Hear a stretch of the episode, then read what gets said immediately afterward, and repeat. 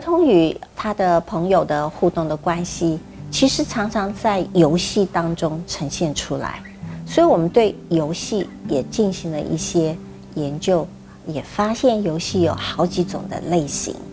那么，幼儿在年纪比较小的时候，他可能从事的是不太像在游戏，好像是一种自己在那里玩耍，或者是呃没有特定的对象跟他一起互动的情况。所以啊，我们常常说这一段时间叫做非社会性的活动。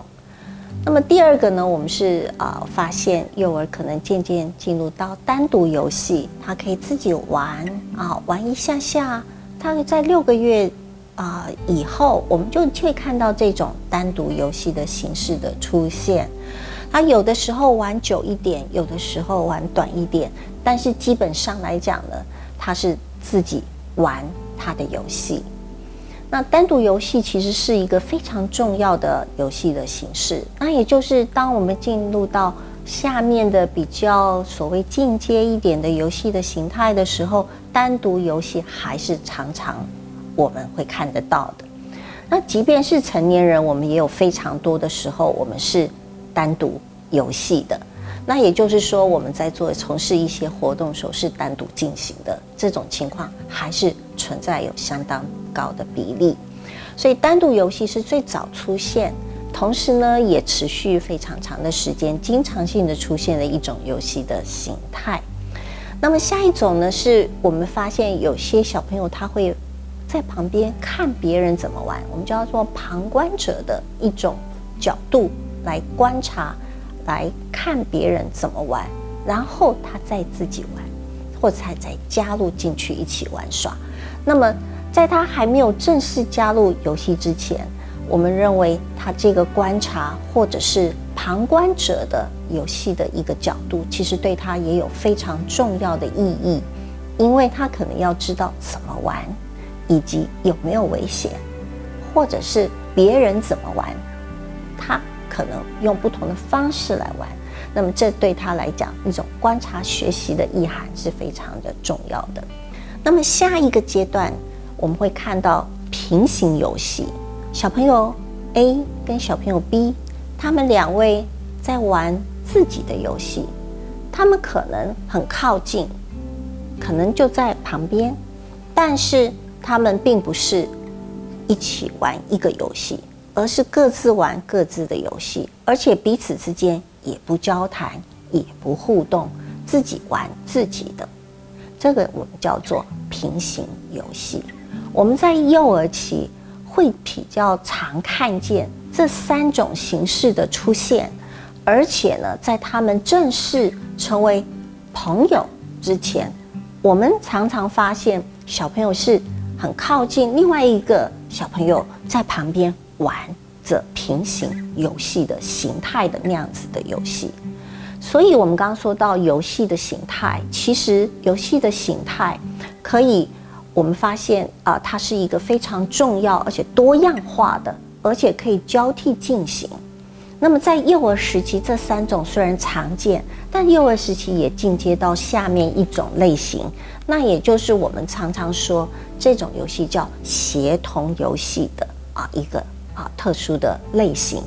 那这个协同游戏的类型呢，就是两个小朋友在旁边玩，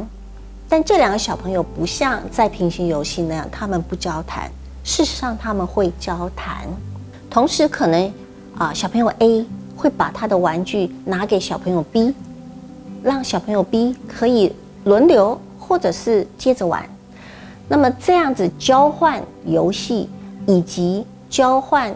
呃，意见呢，或者是对谈呢，哦，会对话啊，这样子的形式，但是他们还是各自玩着自己的游戏的形态，我们叫协同游戏。这种形态在幼儿时期已经算是比较进阶，在儿童时期也非常常见。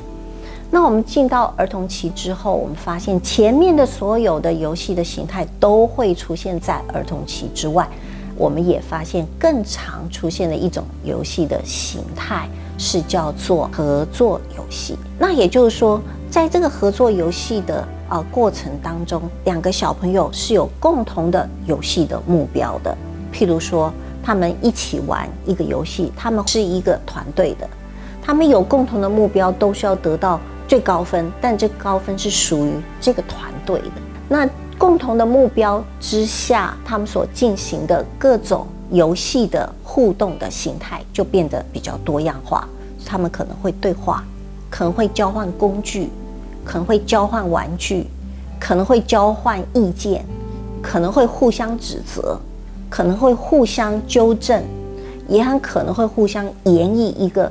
呃，达到目标的计划。那这些呢，都会是在合作游戏的形态当中我们看见。那当然，其实幼儿也有合作游戏的形态，那时候他们的形态比较简单一点，比如说一起玩一个扮嘎嘎酒，他们可能有一个共同的主题，然后不同的角色。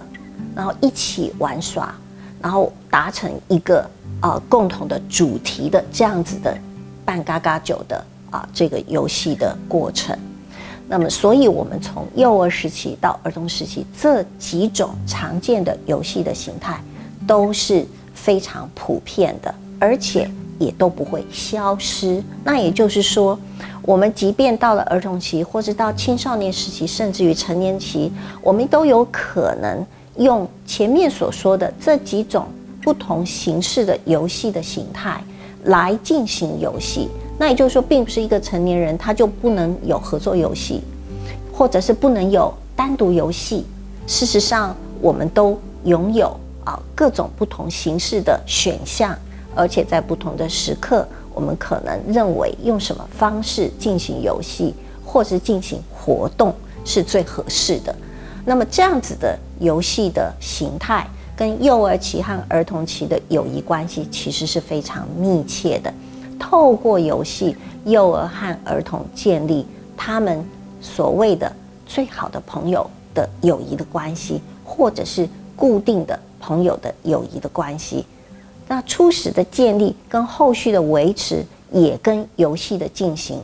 密切相关。在这一段当中呢，我们特别想要告诉大家的是，在幼儿时期以及儿童时期，游戏所扮演的角色是非常关键跟重要的。